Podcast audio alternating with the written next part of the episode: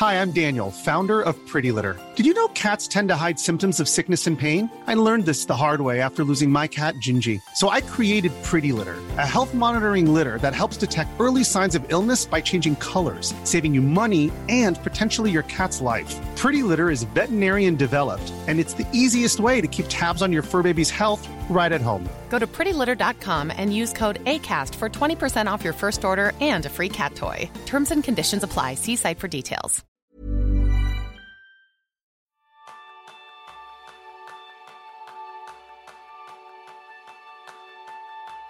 ¿Alguna vez te has preguntado cuál es el verdadero motor detrás del éxito en el deporte y en la vida? La salud mental es fundamental y acompáñanos en este viaje revelador donde exploraremos más allá del entrenamiento físico. Veremos la resiliencia, la motivación, la superación de obstáculos, las estrategias prácticas para mantener una mente resiliente en el deporte y en cada día de nuestras vidas con Lola Fernández Ochoa. Y Lola es la hermana pequeña del clan Fernández Ochoa. Estuvo compitiendo en el equipo nacional de esquí con el que participó en los Juegos Olímpicos del invierno del año 84. Pero más tarde una lesión en su rodilla izquierda lo obligó a retirarse. Y desde entonces ha mantenido su conexión con el mundo del esquí y se ha convertido en una de las voces más reconocidas en las transmisiones deportivas del invierno. Tras la muerte de su hermana Blanca, ha creado una fundación para ayudar a los deportistas de élite con seguimiento psicológico, con formación y apoyo laboral para conseguir una mejor reinserción cuando dejan de la competición. Bienvenidos a un nuevo episodio de Kenzo, el podcast donde descubrirás cómo vivir la efectividad para ser más feliz. Yo soy Jeroen Sangas, aprendiz en levantarme después de caer. Y yo soy Kike Gonzalo, aprendiz en sonreír a la adversidad. Bienvenida, Lola. Hola, eh, muchísimas gracias. Un placer estar aquí. El placer es nuestro porque creo que hoy vamos a sacar muchos aprendizajes del deporte para la vida, para cada uno de nosotros que podamos empezar a poner en práctica. Así que yo, la primera pregunta que tengo es muy directa. Si vuelves a la ventana de tu infancia en el puerto de Navacerrada y la abres, ¿qué te encontrabas a tu alrededor? Pues me encontraba nieve, nieve, mucha nieve. Imagínate que, bueno, mis padres eran eh, panaderos en el puerto de Navacerrada eh, montaron allí una panadería. Bueno, mm, lo único que se podía hacer en esa, en esa época era bueno, jugar con la nieve, no solo esquiar, era pues trinear, eran auténticos salvajes mis hermanos. Hacíamos muñecos de nieve, hacíamos iglús, hacíamos todo tipo de cosas que tenían que ver con el entorno de la nieve. En aquella época las carreteras no se abrían, solo las abrían los fines de semana para que la gente subiese a esquiar y entre semana pues estábamos aislados. Entonces era pues eso, nieve, nieve y nieve mucha nieve, mucha nieve y con cinco años te pones por primera vez los esquís. Con siete participas por primera vez, te llevan esa pandilla de auténticos salvajes que son tus hermanos a una carrera. ¿Qué, qué nos aporta la competición a, a los deportistas, sean de élite o cualquier persona que va al gimnasio, sale a correr? ¿Qué tiene la competición? Bueno, yo creo que la competición lo que te hace es que te, te, te engancha te enganchas. yo creo que la gente que hace deporte porque le gusta, pero nunca ha competido o nunca se ha apuntado a una maratón o nunca, mm, esa, esa sensación de, querer bajar de de ponerte pues eh, tus, tus, que no haya límites, ¿no? O sea, eh, intentar entrenar un poquito más, bajar unas centésimas. Yo creo que te vas metiendo en un, en un, eh, en un bucle que al final te atrapa. Y eso yo creo que se resume en adrenalina, o sea, la adrenalina que te genera el mejorar, el, el competir, el... Bueno, es que es impresionante. El, el, la persona que no haya competido, bueno, yo creo que todos hemos competido a lo largo de nuestra vida, aunque sea haciendo croquetas, ¿no? Que te salgan mejor que a tu madre o que al final todos tenemos una venita competitiva, ¿no? Pero cuando encima hay, pues, digamos, una, corona de laurel detrás, eso es tremendo, tremendo. Pues vámonos a una corona de laurel, vámonos a un 13 de febrero de 1972, cuando tu hermano mayor acaba de ganar el oro en los Juegos Olímpicos de Sapporo. ¿Cómo marca esa experiencia a la hermana más pequeña con ocho añitos? Bueno, yo era ocho años, tenía Blanca, yo era más pequeñita, yo tenía cinco y parece mentira, pero os prometo que yo creo que el recuerdo más eh, lejos que tengo ¿no? de, mi, de mi infancia es precisamente ese momento, el momento de que de repente nos despiertan chillando, mi madre llorando, yo, nadie entendía nada, parecía que había un incendio y no, y era que Paco había ganado una carrera y para mí era una carrera más, no era una carrera normal, era una carrera más, Paco traía muchas copas a casa y aquello fue porque lo televisaron, blanco y negro, una televisión chiquitita que tenían mis padres, enseguida empezó a venir gente de, imagínate, en el Puerto de Nueva Cerrada vivíamos cuatro familias, los Arias, los Ochoa y cuatro más, ¿no? Y entonces empezaron a venir, todo el mundo llorando, todo el mundo, yo no entendía nada. Pero lo que sí que entendí es que a los dos días, me parece que fue, eh, tuvimos que bajar al aeropuerto a Barajas a, recibir a Paco. Y yo recuerdo siendo enana, pero es que recuerdo cómo bajó Paco de ese avión con esa corona de laurel. y yo decía, pero ¿qué este es mi hermano? ¿Qué hace, haciendo, qué hace, qué hace con un trozo de alibustre en el cuello, no? Ahora, claro, ahora me río, pero prometo que, y ¿sabes lo que es? Mm, cientos de personas que fueron a recibirle. Luego nos fuimos al puerto, al pueblo de Cercedilla, y allí le llevaron a hombros y, y todo el pueblo en este podcast se pueden decir palabrotas. Por supuesto, un poquito, ¿no? todo lo que quieras. Pues yo me acuerdo que íbamos en, el, en Cercedilla y la gente iba cantando lo de Paquito, Paquito es cojonudo, como Paquito no hay ninguno. Y aquello fue, o sea, yo en ese momento quise ser como él dije, jolín, esto hay que vivirlo. Claro, es que mm, luego es verdad que eh, a medida que ya me fui haciendo un poco mayor, eh, me engancharon enseguida a, esquiar, me metieron en esa carrera, como tú bien dices, con siete años, que bueno, la recuerdo con un horror, pero pero es verdad que cuando mis hermanos, yo siempre lo cuento, cuando mis hermanos venían de esos viajes, porque no era solo Paco, Paco ganó, pero mi hermano Juan Manuel era campeón de Europa, Ricardo también estaba en el equipo nacional, y entonces cuando los hermanos mayores venían a casa con esas maletas y las maletas tenían vida, ¿sabes? Tenían olores, olían a, a, vivencias, olía a todo. Venían de Argentina y olía a cuero.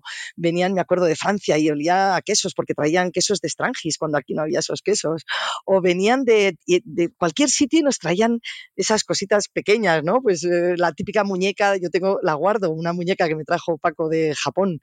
Y, y aquello era como, wow. Entonces claro, en ese momento nosotros éramos muy humildes y, pensábamos que, claro, que, era una oportunidad maravillosa, ¿no? De, salir de, ese puerto que era un poco inhóspito, ¿no?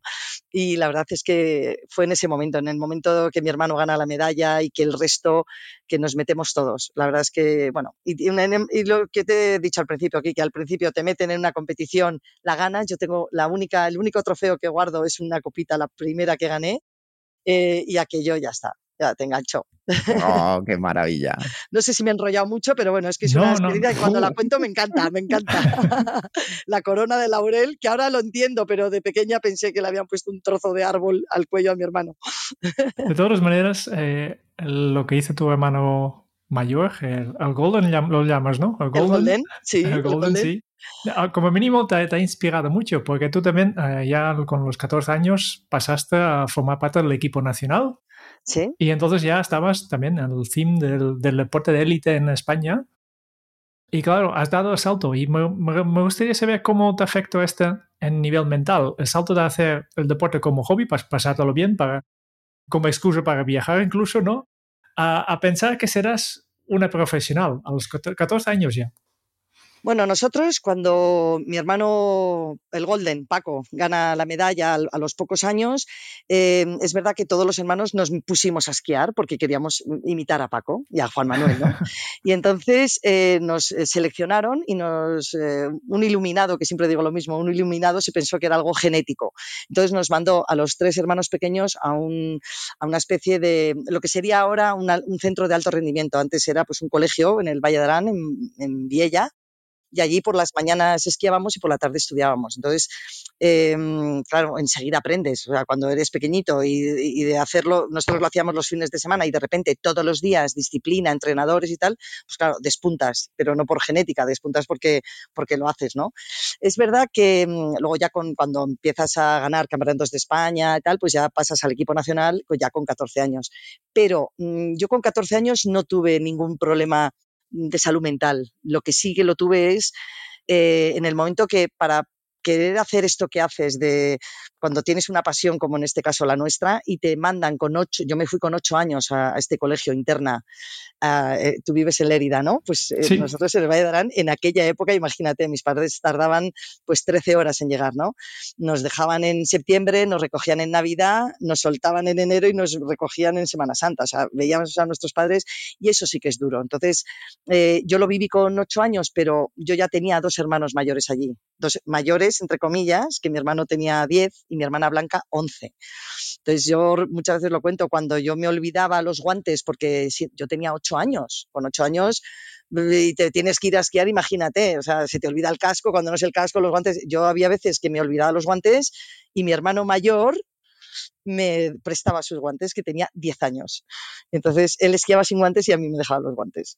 Entonces, eso es verdad que muchas veces em, te hace muy dura, te hace fuerte y hay veces que eso pasa factura. Y yo siempre lo he comentado que yo creo que para mí me hizo ser más fuerte y sin embargo mi hermana Blanca, que a pesar de que luego físicamente era un, auténtico, eh, bueno, un portento, eh, yo creo que a nivel psicológico le afectó mucho más eso pasa factura. Y luego ya cuando pasas al equipo nacional, eh, no es que pienses en un hobby, ya te lo planteas como quieres ser campeona olímpica y entonces tienes que ir a, por todas. O sea, no, no te planteas problemas. No había. En esa época no se hablaba de salud mental, se hablaba de, mm, de cuando estabas triste porque lo habías hecho mal, o cuando entrenabas mal, o cuando ganabas lo hacías bien. Entonces, es verdad que esto ha cambiado.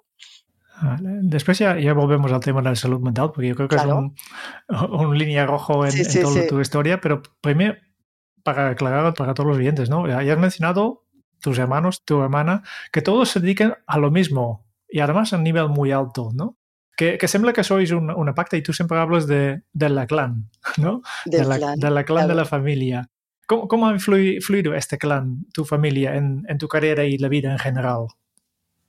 Pues mira, eh, ser componente de una familia como la nuestra, eh, cuando, cuando yo era deportista, eh, es verdad que te ponía el listón muy alto. O sea, yo recuerdo, claro, siempre Blanca ha sido, imagínate, mi referente. Blanca tenía casi cuatro años mayor que yo y entonces mm, Blanca ya lo ganaba todo cuando yo empezaba. Eh, yo he sido subcampeona de España mm, pues dos mil millones de veces. O sea, todas las copas son de segunda. Alguna vez me, eh, se confundió, se aflojó y yo la pasé, pero contadas ocasiones.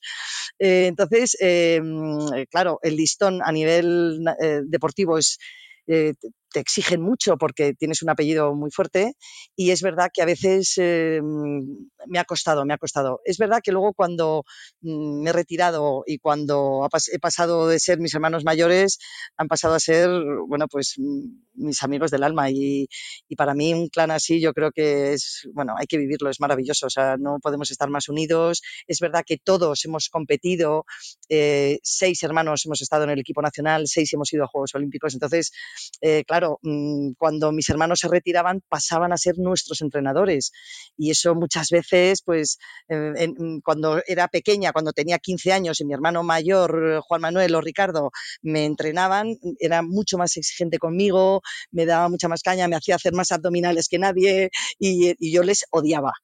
Eh, claro, mm, ahora lo entiendo, ahora lo entiendo porque no querían que los demás pensasen que éramos unos enchufados, ¿no? Pero es verdad que luego es un privilegio saber que, eh, bueno, pues que tienes a tu hermano mayor contigo, ¿no? O sea, yo nunca lo he vivido como un deporte individual, para mí siempre ha sido en familia, porque siempre, siempre con Blanca y luego siempre con mis hermanos mayores como entrenadores. Yo recuerdo, Lola, con 13 años, ver a una panda de locos en, en Albertville con unas pancartas enormes ¿Tú serías capaz de contar el contexto de lo que yo estoy hablando ahora y ponerlo para que la gente entienda a qué me refiero? Pero bueno, es el viaje más bonito que he hecho en mi vida. Mira, he hecho muchos, por suerte, pero el más bonito es ese. Pues nada, muy fácil. Eh, cuando Blanca mm, se cae en el año 88 en los Juegos Olímpicos de Calgary, eh, bueno, pues pobrecita, fue un palo, ¿no? Pero claro, era, eran, era en Canadá, los, eh, estaban solo pues los dos hermanos, Paco que retransmitía las carreras y mi hermano Luis que estaba en el equipo nacional. Yo estaba precisamente rota por una rodilla, estaba escayolada, entonces me vi las carreras de aquí. Cuando en Albertville Em, cuatro años después, em, eh, claro, unos meses antes nos reunimos todos los hermanos, siempre lo cuento con una olla de mi madre, que mi madre es una buenísima cocinera y siempre pues con una buena olla de, comida y dijimos de, bueno, hay que ir a ver a Blanca, vamos a ir todos a, a, Francia, lo tenemos aquí al lado, o sea, no es Canadá, es Francia, vamos a ir. Entonces hablamos con los entrenadores y los entrenadores nos dijeron que ni hablar, que ni hablar, que no, que no, que querían, necesitaban que Blanca tuviese todo el tipo de concentración y que no, que no, que no querían que fuésemos. Y entonces, claro, nosotros dijimos, bueno, ¿y quiénes son ellos para decirnos a nosotros lo que tenemos que hacer? Claro, somos mm, de todo menos disciplinados en lo que no nos da la gana. Total, que nos fuimos pues todos los hermanos. Hicimos una caravana de coches con unos cuantos amigos también de Cercedilla y, mm, y, eso, y cantando todo el camino el Viva España. El Viva España, que viva, y parábamos en las gasolineras, parábamos a comer con las banderas, bueno, aquello fue una fiesta maravillosa. Y cuando llegamos al Berbil, pues imagínate la que liamos, fue, bueno, era, parecía que, era, que estábamos en Sevilla, porque es que no había, lo que más se veía eran las banderas, todo el rato cantando, afónicos, y la verdad es que, bueno, yo lo cuento, ¿no? Que, que, Blanca años después me dijo, Jolín, cuando yo estaba en el portillón de salida y yo os oía, yo decía, por Dios, por Dios, si no lo haces por mí, hazlo por ellos, pero una medalla, por Dios, una medalla. Aquello acabó, bueno, el, bueno, yo creo que ya te digo, el viaje más emocionante que he tenido nunca. Mm, la vuelta fue igual de bonita. Tanto la ida fue por emoción y la vuelta por satisfacción. Es curioso, Lola, que muchas personas te están escuchando ahora la voz y yo me pregunto una cosa. Con varios miembros de tu familia siendo atletas olímpicos, a mí me surge esta pregunta. ¿Es vuestra sonrisa el secreto del éxito o hay otros valores como la pasión que también ayudan? pues yo creo que el éxito de cualquier persona, hagas lo que hagas, es efectivamente la pasión. Yo creo que hay que tener pasión y a mí, bueno, por suerte me gusta vivir, me gusta reírme, me gusta, intento ser optimista y es verdad que esta sonrisa, que la gente nos lo dice que somos muy, eh, muy risueños y alegres, eh, viene por parte Ochoa, de la parte de la rama de mi madre, y es verdad que solemos, incluso de los dramas, al final sacamos ese humor negro o de lo que sea y al final siempre intentamos, ¿no? ¿Qué, le vas a hacer? Pues, oye, eh, unidos. Yo siempre digo muchas veces que, que cuando tienes eh, problemas ¿no? y ahí estás con los tuyos, pues bueno, estos problemas se dividen y sin embargo las risas se multiplican. Y en mi casa, por suerte, hay muchas risas también porque saltando de un tema a otro, saltando del deporte a la propia vida, que nos pasa a muchos, Lola tiene para mí una historia todavía más importante que la del deporte, a la que eh, prestaremos atención, pero es que tiene una hija, bueno, tiene dos hijas maravillosas, eh, tiene una hija que se llama Blanca, de la que hablaremos, pero Carol. A mí me gustaría que nos contaras cómo esa sonrisa en el momento que una, pasa esa historia con, con Carol, tu familia decide que todos se van a unir para estar y aprender un nuevo idioma. Ay, me emociono, lo cuento y me emociono. Bueno, pues eh, para los que no me conozcan, que son muchísimos, porque me conocen en Cercedilla y tres más, eh, efectivamente yo tuve, tengo dos niñas, habéis hecho los deberes por lo que veo. Em, la pequeña, pues bueno, nació con problemas, bueno, tuvo parada cardiorrespiratoria, bueno, la operaron muchas veces. Bueno, la conclusión es que tengo una niña con una discapacidad muy grande tiene el 86% de discapacidad, es una niña que no habla, no comprende. Me dijeron que no iba a poder andar nunca y bueno, y seguro que hay gente que me está oyendo y que sabe lo que, por lo que, bueno, es un jarrón de agua fría, no, es lo que está cayendo en Madrid hoy, pues multiplicado por 100. El caso es que, bueno, pues eh, muchas veces yo creo que los duelos hay que pasarlos, ¿no? Y efectivamente ahora me ves porque lo cuento con sonrisa, pero es muy duro. Eh, también pasé mi duelo, mm, tuve que, recurrir a que me ayudasen porque aquello ni siquiera, o sea, todo el mundo piensa que esas cosas nunca te pasan a ti, siempre le pasan a otro, ¿no? cuando vemos un drama en el telediario, pues estas cosas pasan a otros, nunca te pasan a ti. Pues a mí me pasó. Eh, estuve mal, estuve una temporada mal y bueno, gracias a los míos, pues bueno, pues aquello empezó a, empecé a normalizarlo y a, bueno, pues con ayuda de todos, ¿no? Y yo sé que lo que quieres que cuente, que es que es precioso, eh, al principio, claro, yo lloraba, lloraba, lloraba por todo, porque es que es muy duro, ¿no? Y yo me acuerdo que las primeras veces que ya cuando me dan a mi niña después de ocho meses de UBI y tal, me, bueno, me dicen que la van a hacer pruebas y tal, y me dicen que seguramente sea sorda, pues porque es una niña que no, que no atendía estímulos. Entonces, bueno, pues yo llegué llorando como una madalena, imagínate, al negocio familiar que teníamos, llorando, que me han dicho que Carol es sorda, que es sorda y tal, y todos, bueno, pues, bueno, pues, pues no pasa nada, Lola, pues es sorda, pues no pasa nada pues vamos a aprender todos el idioma de signos y ya está. Y déjate de, no te preocupes, ya verás que, nos vamos a comunicar con ella y va a ser maravilloso. Y bueno, empezaron a contarme y tal.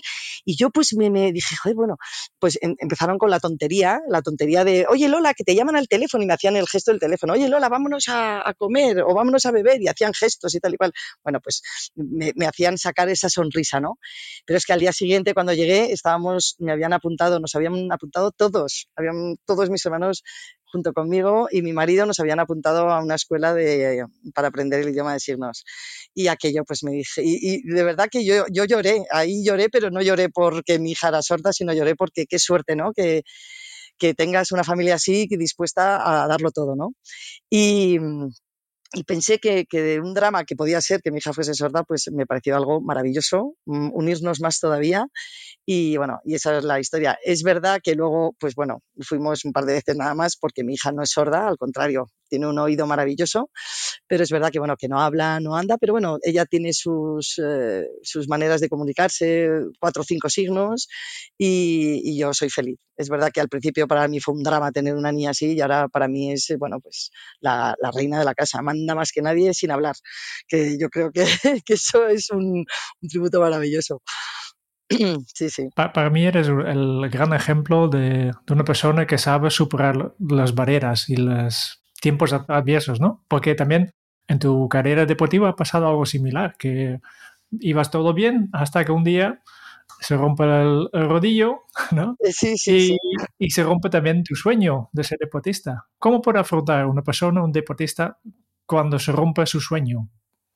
Es durísimo, es durísimo. Es verdad que, bueno, mm, esto que me ha pasado con mi hija Carol, eh, yo creo que ha sido una manera de, de, de, poner en práctica todo lo que te enseña el deporte, ¿no? Estos valores que todo el mundo habla, que parece como que lo sacamos del libro, pero es verdad. Estos valores que hablabas al principio, que quede pues la resiliencia de la, adversidad, ¿no? De, no tirar la toalla, de sacrificarte, ¿no? De, mm, yo creo que estas cosas luego, mm, por suerte, los deportistas la vida, pues a veces mm, te ponen en situaciones así y tienes que recurrir de esos valores, ¿no? De cuando a mí me dijeron que mi hija no iba a andar nunca, dije, mi hija va a andar mi hija anda. Es verdad que regular, pero anda, anda, ella va al parque sola, no la puedes hacer andar mucho porque le cuesta, pero mm, eh, estuve durante ocho años yendo a un centro de, de, para, la, eh, para todos los días, fisioterapia y tal. Mi hija anda, con lo cual es no tirar la toalla, ¿no? Y es verdad que desde que anda, pues su mundo se le ha abierto mucho.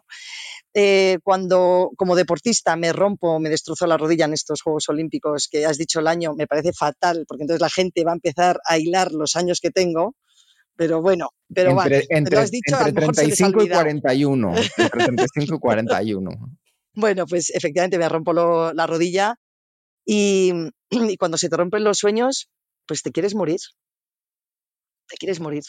Esa es la realidad. O sea, ¿y ahora qué hago con mi vida si no sé hacer otra cosa que en mi caso era esquiar? O sea, de repente eh, te dicen, me dan el certificado de no apta para la alta competición, me, me operaron cinco veces la pierna y ya la sexta, cuando ya decidí que me dolía tanto, eh, nada, me dan ese certificado de no apta y ahora qué hago si no sé hacer nada. Y como, claro, es que es así, o tú te crees que no sabes hacer nada, ¿no? Y ahí mm, puedes entrar en un bache tremendo, tremendo. Y lo que sí que hay que decirle a los deportistas es que, eh, es, mm, que no es que no sepas hacer nada, que es lo único que has hecho es eso, pero que sabes hacer muchas cosas. Y con los valores que, y las, eh, la capacidad de entrenamiento, la capacidad de sufrimiento y la capacidad de levantarte, eh, vas a poder hacer lo que quieras. Mi hija anda porque yo no tiré la toalla. Y creo que eso es, pues bueno, pero hay que decírselo. Y el problema es que cuando te pasa esto sueles tener pues 18, 20, 22 años y, te quieres morir. Sí, bueno, en el caso del deporte sí, pero yo creo que eh, nos puede pasar a todo el mundo, ¿no? De un, momento al otro, lo que tu camino que estabas haciendo de repente se acaba y tienes que coger otro, otro camino, ¿no? Eh, y estoy pensando, pensando, por ejemplo, en, conozco justo, el, ayer estuve hablando con alguien que de repente tenía que jubilarse y su trabajo era su vida. Y estaba por el mismo punto de pensar, ¿ahora qué hago con mi vida? con tiempo libre busco trabajo, voy a buscar otra cosa. ¿Qué, ¿Qué, consejo darías a una persona así que, que de repente todo lo que tenía antes, todo lo que llenaba su vida, todo lo que daba sentido a su vida desaparece y tiene que buscar otro propósito? ¿Cuál sería un primer paso? Es que, claro, es verdad que muchas veces yo lo comparo. la, la, vida de un deportista es como la vida de una persona que se jubila. Si no tienes un plan B eh, muchas veces hay deportistas que hablan de plan A y es verdad.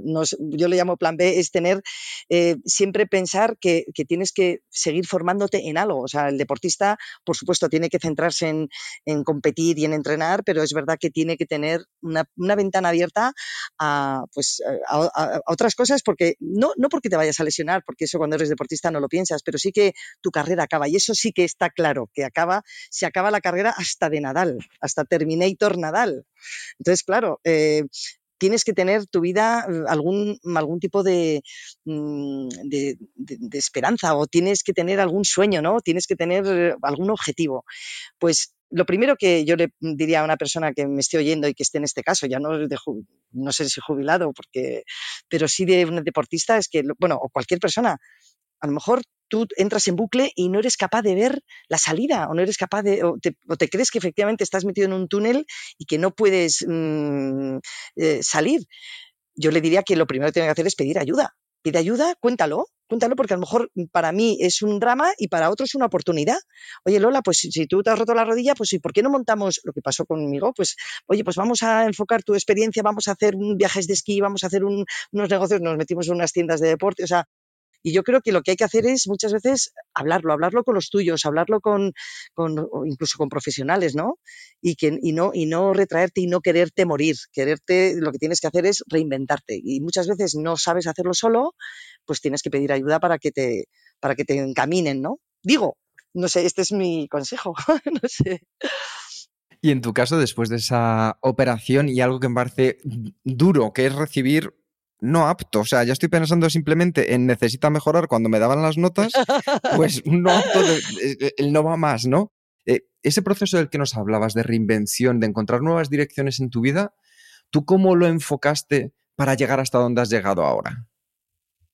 Es verdad que la vida te va llevando, o sea, muchas veces te va llevando por un lado, por otro. O sea, tú tienes, bueno, hay una frase que me encanta de, de este John Lennon que dice que la vida es aquello que te pasa mientras tú tienes, estás ocupado en hacer otros planes, ¿no? Esto es así, tú tienes eh, a lo mejor, mm, no sé, bueno, en mi caso tengo la suerte de tener un clan muy potente detrás, que habían pasado por lo que yo estaba pasando. Mi hermano Paco se había retirado, Juanma se había retirado, eh, Ricardo, Luis, ya éramos muchos, ¿no? Los que se habían retirado y sabían, pues, mi momento de, ahora qué, ¿no? Entonces, entre todos decidimos, pues, bueno, montamos una especie de, bueno, de, tiendas, llegamos a tener varias tiendas aquí en Madrid, em, asesorábamos a la gente y sobre todo hacíamos viajes, ¿no? Viajes de incentivos de empresa y esas cosas, pues, te van llevando pues luego a hacer, eh, pues, em, yo sé, a dar una charla, luego otro te da no sé qué, y esto te vas formando porque académicamente es verdad que nosotros abandonamos todos los estudios por, la competición, pero luego hemos, mm, hemos tenido muchas inquietudes y hemos intentado, pues bueno, fui comentarista de televisión, eso te da, pues eso, el bagaje para a lo mejor tener morro y ponerte a hablar en público, que antes no lo tenía. Y bueno, estas cosas te van surgiendo a medida que vas no sé, evolucionando, creciendo, ¿no? Hay algo que, como comentabas, según evolucionas, según, según vas creciendo, pasan esas experiencias de la vida, todos llevamos una mochila. Y con la perspectiva que ha aportado el tiempo, ¿de qué se ha llenado tu mochila como deportista de élite? De, de, cosas bonitas, de, de experiencias, de viajes, de conocer gente, conocer sitios. Eh, volvería, volvería una y mil veces a, ser deportista de élite, pero vamos, mm, sin duda. A lo mejor cambiaría el deporte, eso también te lo diría. ¿Te dejaría la cambiaría, familia? Cambiaría el deporte, porque es que el esquí es muy duro. En España, sobre todo, es muy duro. Pero yo volvería a ser. Y mi, esa mochila que yo siempre hablo, pues eh, son cosas que te pasan en la vida. O sea, la mochila que yo cuento en algunas charlas que he dado, es eso, son las cosas que te van pasando y que, que al final hay días que te cuesta mucho levantarte porque porque tienes eso, un peso encima tremendo, ¿no? Pues, pues yo creo que es que precioso tener una mochila llena de, cosas que te pesan, hay otras que no te pesan, que te, que te ayudan a levantarte, ¿no? Pues yo creo que la clave es encontrar gente que te, que, te ayude cuando tú no puedes con esa mochila que tienes, pues tener gente al lado que te quiera y que, te ayude a, a, a lo mejor es un día o una semana, pero que te ayuden a llevar esa mochila, ¿no? Claro, para que haya gente que esté dispuesta a, ayudarte con tu mochila, tú tienes que ayudar muchas veces a, los tuyos y a tus amigos y a tu familia, pues a intentar que, a, ¿no? a, empujar, empujar las mochilas de los demás. Pero yo, mi mochila está llena de muchas cosas, como veréis. Bueno, y si pudiésemos, bueno, os cuento de todo. Pero bueno, que feliz. Hay una mochila que es maravillosa, que la llevas, em, yo creo que como decías, por la parte del apellido Ochea. Si yo te pregunto, Lola, ¿qué has hecho divertido hoy? ¿A quién te recuerda? A Paco. A Paco. Sí, yo tengo una anécdota muy bonita que mi hermano Paco, bueno, era, claro, a mí me sacaba muchos años, me sacaba casi 20 años. Y Paco ha sido muchas veces padre, ha sido, la verdad, el que tenga, el que me esté oyendo y tenga hermanos mayores me entenderá que el hermano mayor siempre suele ser un plasta. Pues Paco era muy plasta, eh, era el que nos dirigía, era nuestro pilar, ¿no? Bueno, Paco cayó enfermo en el 2006 y bueno, tuvo una enfermedad, la verdad es que muy rápida, muy tremenda. Y mm, él, como sabía que se iba, pues a cada hermano nos cogió y nos dio pues ese dedo de hermano mayor que te hace así, ¿no? Y el día que me tocó a mí, pues bueno, me, me hizo una reflexión, ¿no? De que no podían pasar los días sin que yo hiciese algo especial. O sea, me, preguntaba cada vez que iba a verle al hospital, ¿qué has hecho divertido? Ay, pues no he hecho nada divertido, joder.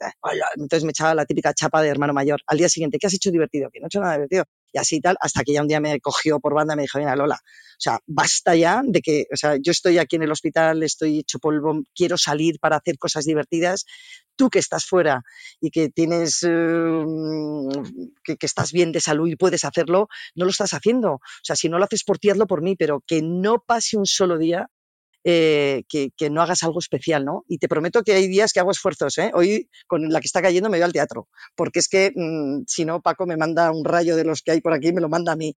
Y entonces hago muchas veces muchas cosas pensando en que no puede, no me puedo ir a la cama un día corriente, ¿sabes? Que no. Y entonces eh, eso viene de Paco, viene de que la pereza en, mí de verdad que no existe. No, hay, no hago, siempre hago cosas porque la pereza para mí es lo peor, o sea, lo peor. Ah, que es, fíjate qué mensaje más potente. Eh, que yo creo que son de estas cosas que terminan marcándonos en la vida, ¿verdad, Lola? Porque incluso en los peores momentos hay un lugar donde puedes, si tú quieres, encontrar un rayo de esperanza, un rayo de luz y ahí tú lo has buscado. Porque no es solo tu hermano Paco, sino también cuando hablamos de Blanca, hablamos de, yo creo que probablemente una de las grandísimas campeonas en España, la primera en conseguir una medalla, la única en esquí, número uno del mundo durante cinco años seguidos en slalom gigante. Y un día eh, se acaba el deporte. ¿Qué aprendizaje después de ver lo que sucedió con la muerte de tu hermana pudiste entender entre el final del deporte y ese momento que a vosotros os ha ayudado también a seguir creciendo? Bueno, lo de mi hermana Blanca ha sido, ha sido lo más duro que he vivido. Espero no tener que vivir nada peor porque ha sido tremendo, ¿no? Em, como todo, hemos pasado un duelo, un duelo muy grande, en mi caso muy duro, muy grande, pero es verdad que, que ha llegado un momento que, bueno, pues lo que tú decías, esa lucecita, ¿no? Ese momento de, que ves algo de luz, em, intentamos decir, bueno, esto que está pasando, que nos está pasando, que ha sido tan dramático, hay que revertirlo, hay que intentar sacar algo bonito de esto, ¿no? Y que la muerte de Blanca no quede en un saco roto, no sea un caso más de la muchísima gente que, que no ha podido con su salud mental y ha querido terminar, ¿no? Y, entonces, pues em, siempre rodeada de amigos, siempre rodeada de familia. Por suerte que os digo que tengo un clan, pero no solo de familia, de amigos también maravilloso. Pues bueno, empezamos a ver, ¿no? Y al final hemos, bueno, decidimos montar una fundación que lleva el nombre de la Fundación Blanca, eh, apoyo artista. ¿Qué hemos querido hacer con esto? Pues efectivamente que no vuelva a haber casos como el de Blanca, sino que intentar, pues con la experiencia y con, hemos hecho un documental, hemos hecho, bueno, estamos haciendo muchas cosas, intentar que el deportista, eh, una vez que que tenga un problema, pues que, sepa que estamos. Eh, cuando te retires, pues que sepa que estamos, eh, que, que, no se sientan solos, ¿no? Intentar concienciar a los deportistas que están en activo ahora, que son jóvenes, que no piensan que te vas a lesionar, que no piensan que tu carrera se va a acabar, que todos piensan que van a ganar una medalla y van a bajar de un avión con una corona de laurel. Eh, a lo mejor no es así y que mm, y hay que empezar a concienciarles ¿no? de que tienen que tener ese plan B, tienen que tener, tienen que seguir estudiando, tienen que tener algún tipo de, de, aspiración, ¿no? más allá del deporte, que es maravilloso, pero que, el, mundo del deporte es, es, una parte muy chiquitita de tu vida. O sea, a lo mejor es un tercio de tu vida. Si, si eres como Nadal, que aguantas hasta los cuarenta y tantos. Pero lo normal es que con 30 muchas veces un deportista ya tiene que abandonar por, porque los de 19 te arrasan, ¿no? En el caso del esquí. Hiring for your small business? If you're not looking for professionals on LinkedIn, you're looking in the wrong place. That's like looking for your car keys in a fish tank. LinkedIn helps you hire professionals you can't find anywhere else, even those who aren't actively searching for a new job but might be open to the perfect role. In a given month, over 70% of LinkedIn users don't even visit other leading job sites. So start looking in the right place. With LinkedIn, you can hire professionals like a professional. Post your free job on linkedin.com slash people today. Ever catch yourself eating the same flavorless dinner three days in a row? Dreaming of something better? Well, HelloFresh is your guilt-free dream come true, baby. It's me, Kiki Palmer.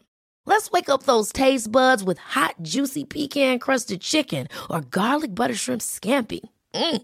Hello Fresh. Stop dreaming of all the delicious possibilities and dig in at HelloFresh.com. Let's get this dinner party started.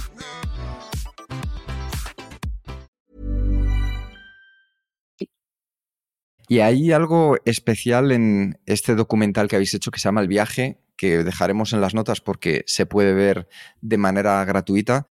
Y es un viaje que muchas veces cuando nos enfocamos o vemos a los deportistas, Blanca, eh, parece que vemos la cara del éxito. Pero ¿a qué renuncia en general un deportista en su vida?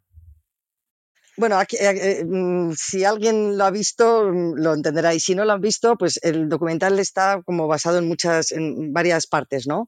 Eh, lo que hemos pretendido con este documental es eso, intentar acercar a la gente. El, mundo del deporte de élite es muy duro. solo vemos cuando a los deportistas que ganan, pero es que gana uno de cada 100 o cada 1000. Eh, y hay 99 o 999 que entrenan igual que el que gana y nunca gana. O sea, que es que el mundo del deporte de élite es muy duro porque muchas veces es injusto. Eh, gana, es que ganan muy pocos, son los, solo los elegidos, ¿no? Entonces, eh, tienen muchos problemas de depresión, de muchos de ansiedad, tienen problemas muy graves de, de, de, cuando no te salen los resultados y eres joven y no eres capaz de, entender, bueno, tienen unos problemas tremendos ¿no? de, de, salud mental. Lo que pasa es que eh, no, sabes, mm, no sabes ponerle nombre, ¿no? Luego también hay otros que hablan de, pues, de los problemas de mmm, cuando acabas, que te metes en adicciones. El deporte, el deportista, una vez que acaba, es que es, que es un vacío tan tremendo que, mm, que en este documental lo que intentamos es eso, ver que el, eh, explicar ¿no? lo, difícil que es el deporte. Y, luego también lo que hemos pretendido con este documental es que mm, a través de deportistas, de grandes figuras que salen pues desde Carlos Sainz, Amaya Valdemoro, pues no sé, muchísimos, eh, Pedro García Aguado, Edurne Pasaban, Ruth Beitia, bueno, hay muchísimos deportistas que merecen la pena, Regino Hernández. Em, estos deportistas, eh, lo que pretendemos es que mm, cuando alguien desde su casa vea este documental y vea que ellos han pedido ayuda y gracias a que han pedido ayuda han salido para adelante, hay una de las deportistas que cuenta que se intentó suicidar tres veces y que no lo consiguió y que gracias a eso, pues bueno, pidió ayuda. Ella tuvo que recurrir a, estar al límite, ¿no? Pero es que hay muchos de ellos lo han pedido y han salido. Entonces, lo que pretendemos con esto es que la sociedad también se vea reflejada en sus grandes ídolos, que ellos también, que aunque tú te creas que son ídolos y que son irrompibles, son muy sensibles, ¿no? Y que ellos han pedido ayuda y lo que hay que hacer es, cuando tienes un problema, hay que pedir ayuda y no hay que mm, sentirse mal. Igual que vas al traumatólogo, pues tienes que ir al psicólogo o al psiquiatra o lo que haga falta, pero lo que hay que hacer es salir del hoyo con, pues eso, pidiendo ayuda, me reitero. Fundacionblanca.es Ahí tenéis la página web donde podéis acudir, conocer más acerca de este maravilloso proyecto rodeada de personas como Lola, que como veis hay una cercanía potentísima. Así que echad un vistazo, colaborar, apuntaros para estar al día de todo lo que se está haciendo y como dice Lola también, pedid ayuda si sois deportistas y lo necesitáis, porque para eso están. Es verdad, es curioso que yo, justo, al menos desde mi perspectiva, yo siempre pensaba el mundo deportivo es donde donde están acostumbrados a pedir ayuda, que tienen entrenadores, que tienen gente que los acompañen, ¿no? Después de ver el documental y algunos casos ya, que ya hemos conocido, sabemos que no, es tanto así, que también ellos eh, tienen ayuda en algunos aspectos, pero otros no. También para la gente que nos están escuchando, también vale la pena pensar, hey, para personas normales, que ni, ni deportistas, pensar, vale, pues, ¿qué estoy haciendo y en qué partes de mi vida necesito yo ayuda? Tal vez de un, psicólogo, una persona que esto, o tal vez alguien que me entrene con mis habilidades para, el trabajo. ¿no? Eh, hay, no hay vergüenza en pedir ayuda. No, eh, no hay que tener vergüenza, eso ni mucho menos. Pero es verdad que, volviendo un poco al tema del deporte, em, ojalá haya alguna persona federativa que esté oyendo este podcast, ¿eh? porque nosotros, eh, cuando decías que los deportistas tienen todo tipo de apoyo, psicólogos, tal cual, es que no es verdad. Es que hay muy pocas federaciones que cuentan con esa figura. Mm, y lo cuentan en el documental muchos de ellos, que sí, les ponían, te ponen un psicólogo cuando hay una cita importante, unos Juegos Olímpicos, unos Mundiales, unos Europeos. Entonces, sí que las federaciones mm, buscan ayuda para que des el máximo rendimiento como deportista. No te ponen un psicólogo para... Eh, yo estoy segura que hay muchos deportistas que tienen días muy malos, días malos porque los tenemos todos, el, pues porque tu pareja te ha dejado, porque tus padres han divorciado, porque mm, tu compañera de no sé qué, pues resulta que un mal examen. Entonces, hay muchas veces que eres eh, cuando eres deportista y eres muy joven, que es lo que suele pasar, porque claro, estos talentos, eh, la gente con estos talentos despuntan muy pronto y es enseguida que les enganchan, ¿no? Para que sigan haciendo este deporte. Es gente muy joven y, lo que tienen que hacer también es mimarles porque maduran a una velocidad tremenda y, es irreal. O sea, mm, ellos mm, están sometidos a muchísima presión cuando una persona de 15 10 años no tiene esa, normalmente no ocurre. Entonces, es verdad que yo creo que desde la Fundación Blanca lo que estamos intentando todo el equipo es intentar también concienciar a, las federaciones y a los organismos de que tienen que poner medios, más medios y sobre todo medios también psicológicos, porque mm, igual que entrenas tu cuerpo, tienes que entrenar tu mente. Y, nosotros, ojalá, ojalá esté oyendo esto algún mm, eh, presidente de federaciones y que, y que de verdad creemos que es que es fundamental pero no solo para eh, casos mm, puntuales, sino como parte de tu entrenamiento. Tienes que ir a entrenar eh, pesas y tienes que ir al psicólogo, pero mm, como algo mm, normal, ¿no? Sí, sí. Yo creo que especialmente para lo que acabas de decir, los adolescentes que están en pleno crecimiento y ya, tienen un momento difícil en su vida a nivel emocional, ¿no? que además estamos pidiendo un esfuerzo extra para entrenarse, además tiene que estudiar, eh, tiene que vivir una doble vida, ¿no? Y yo creo que este sacrificio es muy duro y yo creo que necesitan ayuda para poder compaginar estos dos mundos. Bueno, y no solo los deportistas, incluso eh, también hasta su entorno, ¿no? El entorno de, de estos padres que todos se creen que tienen a un Messi en casa o que, que, meten a tu hijo. Claro, hay padres, como en mi caso, que nunca nos vieron esquiar, que es algo muy atípico, pero es verdad que, que hay padres que yo lo veo cuando he llevado a mi hija mayor a, a, sus partidos de baloncesto y tal y cual, que, que eran auténticos mm, bestias, o sea, mm, y, decían unas cosas a sus hijos y a los niños, que, yo creo que también eh, hay, que, hay que aprender que, el deporte es muy bonito, pero que tienes que tener profesionales al lado y, no puedes meter más presión a tu hijo, porque entonces es que, bueno, apaga y vámonos. Lola, yo quería aprovechar y lo has traído tú aquí a colación, así que yo creo que te vas a ver en un, en un pequeño berenjenal emocional maravilloso.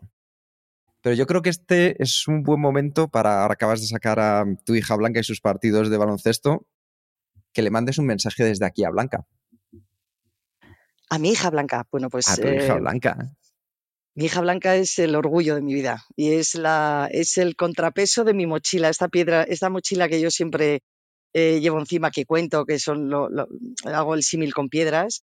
Eh, para, para mí, mi hija Blanca es mi contrapeso, es la que me ayuda todas las mañanas a levantarme con alegría y con ganas de hacer cosas y es la que me, es mi coach. Muchas veces yo cuando tengo problemas a quien recurro es a ella porque tiene, porque quizás por su juventud y por eh, ver las cosas de, desde otra manera. Yo soy mucho más pasional, ella tiene mucho de racional también y recurro mucho a ella y para mí el mensaje que la digo es que, que, no puedo vivir sin ella, que es que la quiero con toda mi alma, es que es lo más bonito, para mí es mi piedra verde, es mi esperanza, yo siempre la digo que, que es, eh, es lo más bonito que me ha pasado, lo más bonito que he hecho nunca.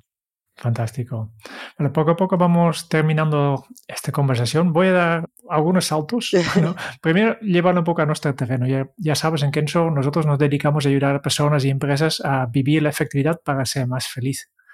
Y por eso siempre preguntamos a nuestros invitados, ¿cuál es tu mejor hábito productivo? Eh, la pasión, como he dicho al principio, yo creo que hay que tener pasión y hay que reírse de uno mismo. Yo creo que la risa es fundamental en la gente, hay que mirar siempre la parte positiva y si no, y, si no la encuentras, pues reírte de tu, de tu desgracia. Pero yo creo que la, la, risa y hacer las cosas con pasión, yo creo que es la clave de, por lo menos la mía, ¿no? Que, que intentarlo, intentar siempre salir para adelante y sonreír, que yo creo que cuesta lo mismo ir por la vida sonriendo que, ir a, eh, serio y es mucho más fácil y gratificante la, sonrisa. Fantástico. Em, hace unas semanas hemos entrevistado una, una mujer fantástica, Visila Bococo. No sé si la conoces, pero ella ha dejado una pregunta para ti sin saber quién eres. ¿eh? No, todavía no hemos dicho que, quién íbamos a, a, entrevistar después. Pero su pregunta, que ha dejado para el siguiente entrevistado en este podcast, en este caso para ti, es ¿cuál es tu último pensamiento antes de irte a dormir? ¿Qué he hecho especial ese día? ¿Qué he hecho especial? Eh, siempre analizo pero esto fue a raíz, a colación de lo que os contaba antes de mi hermano Paco. Lo último que pienso es por qué ha merecido la pena hoy, el día de hoy, y hoy, hoy, hoy tengo muchas cosas. He estado en un congreso de salud muy bonito. Eh, estoy con vosotros en esta entrevista que me ha hecho recordar todas muchas cosas que me han emocionado y luego esta noche me voy al teatro, o sea que hoy cuando me acueste tela, sí, sí, tela, tela. Me voy al teatro con mi marido, con unos amigos, así que sí, sí, es lo último que pienso que he hecho especial y se lo dedico siempre a mi hermano mayor. Y para continuar la cadena, ¿qué le preguntarías al próximo invitado o la próxima invitada de este podcast? Em, ¿qué, haces? Mm, ¿Cuánto tiempo dedicas o qué vas a hacer en tu vida por ayudar a los demás? ¿En qué vas a dedicar tu momento o qué? Yo creo que hay que hacer siempre algo por, por la gente, ¿no? Por los demás. Y a ver, a ver a qué invitado traéis y qué hace. Pasaremos la pregunta. Y con esto ya pasamos al cuestionario Kenzo. Diez preguntas rápidas. Las mismas preguntas para todo el mundo.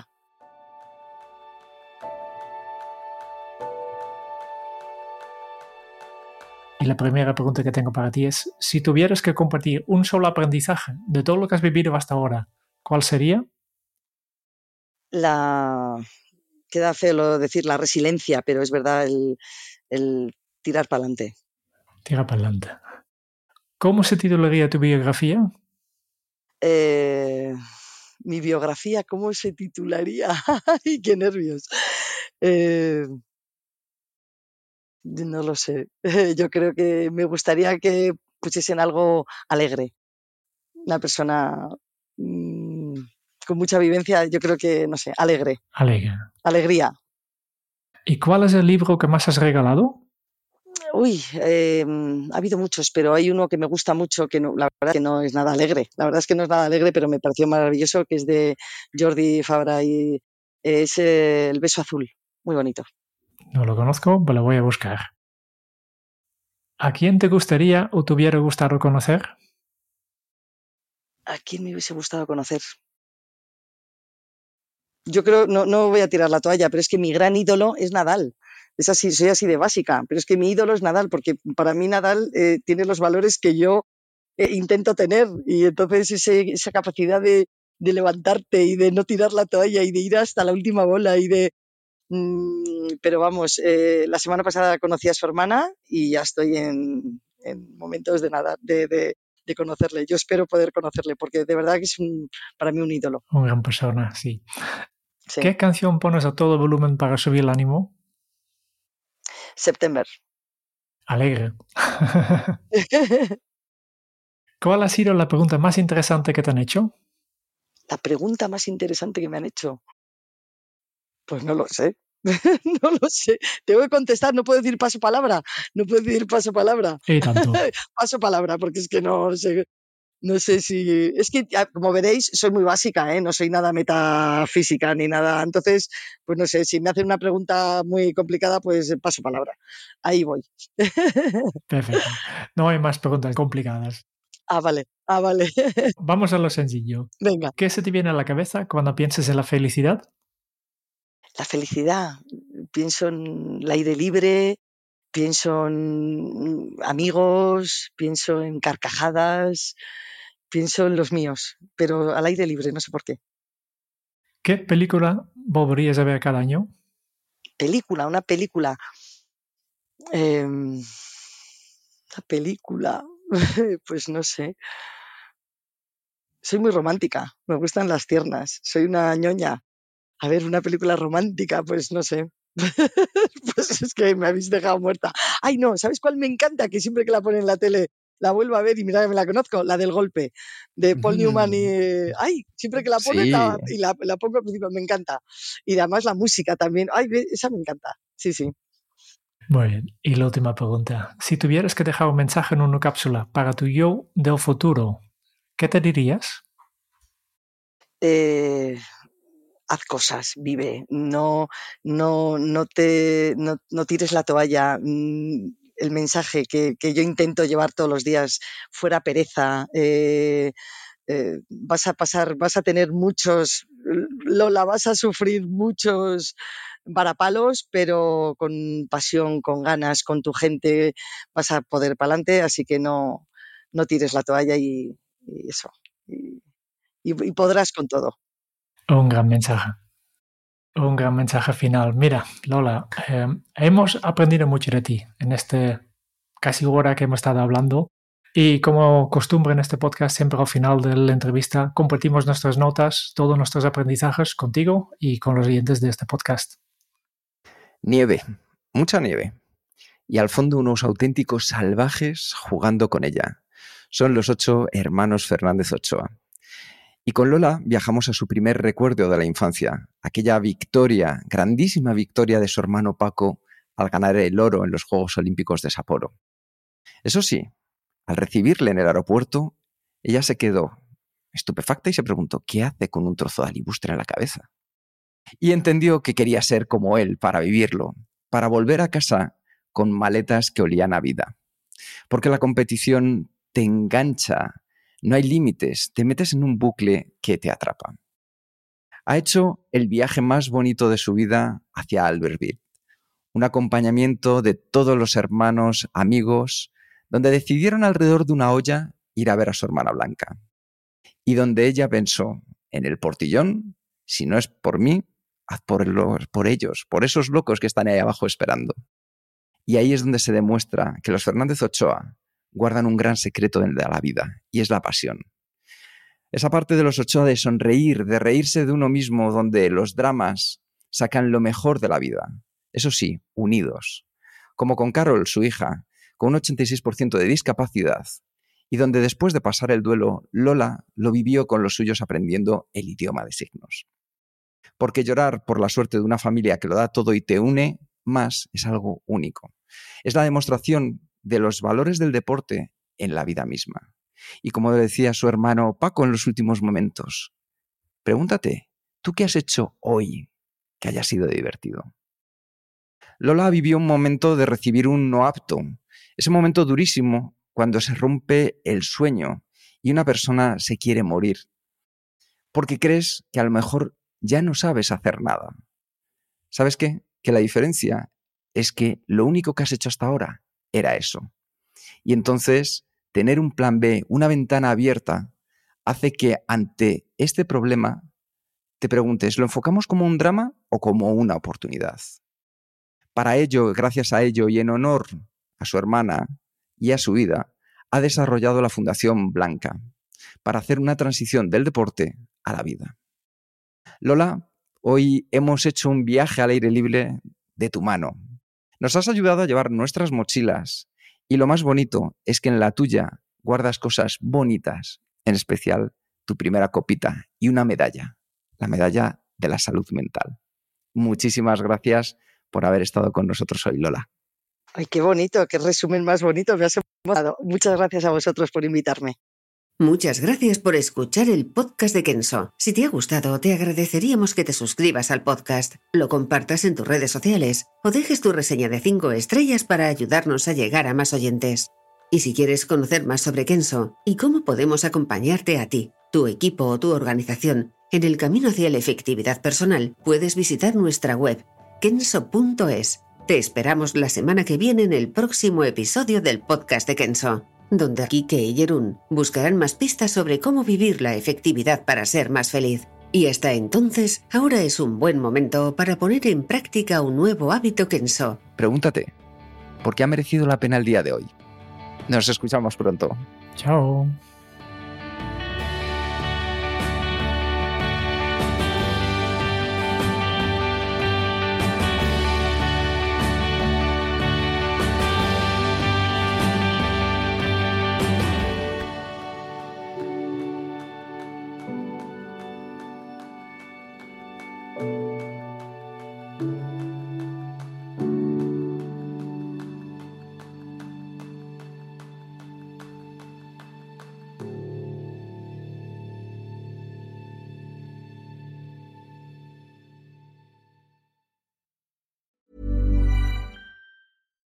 Catch yourself eating the same flavorless dinner three days in a row? Dreaming of something better? Well, HelloFresh is your guilt-free dream come true, baby. It's me, Kiki Palmer. Let's wake up those taste buds with hot, juicy pecan-crusted chicken or garlic butter shrimp scampi. Mm. Hello Fresh. Stop dreaming of all the delicious possibilities and dig in at HelloFresh.com. Let's get this dinner party started.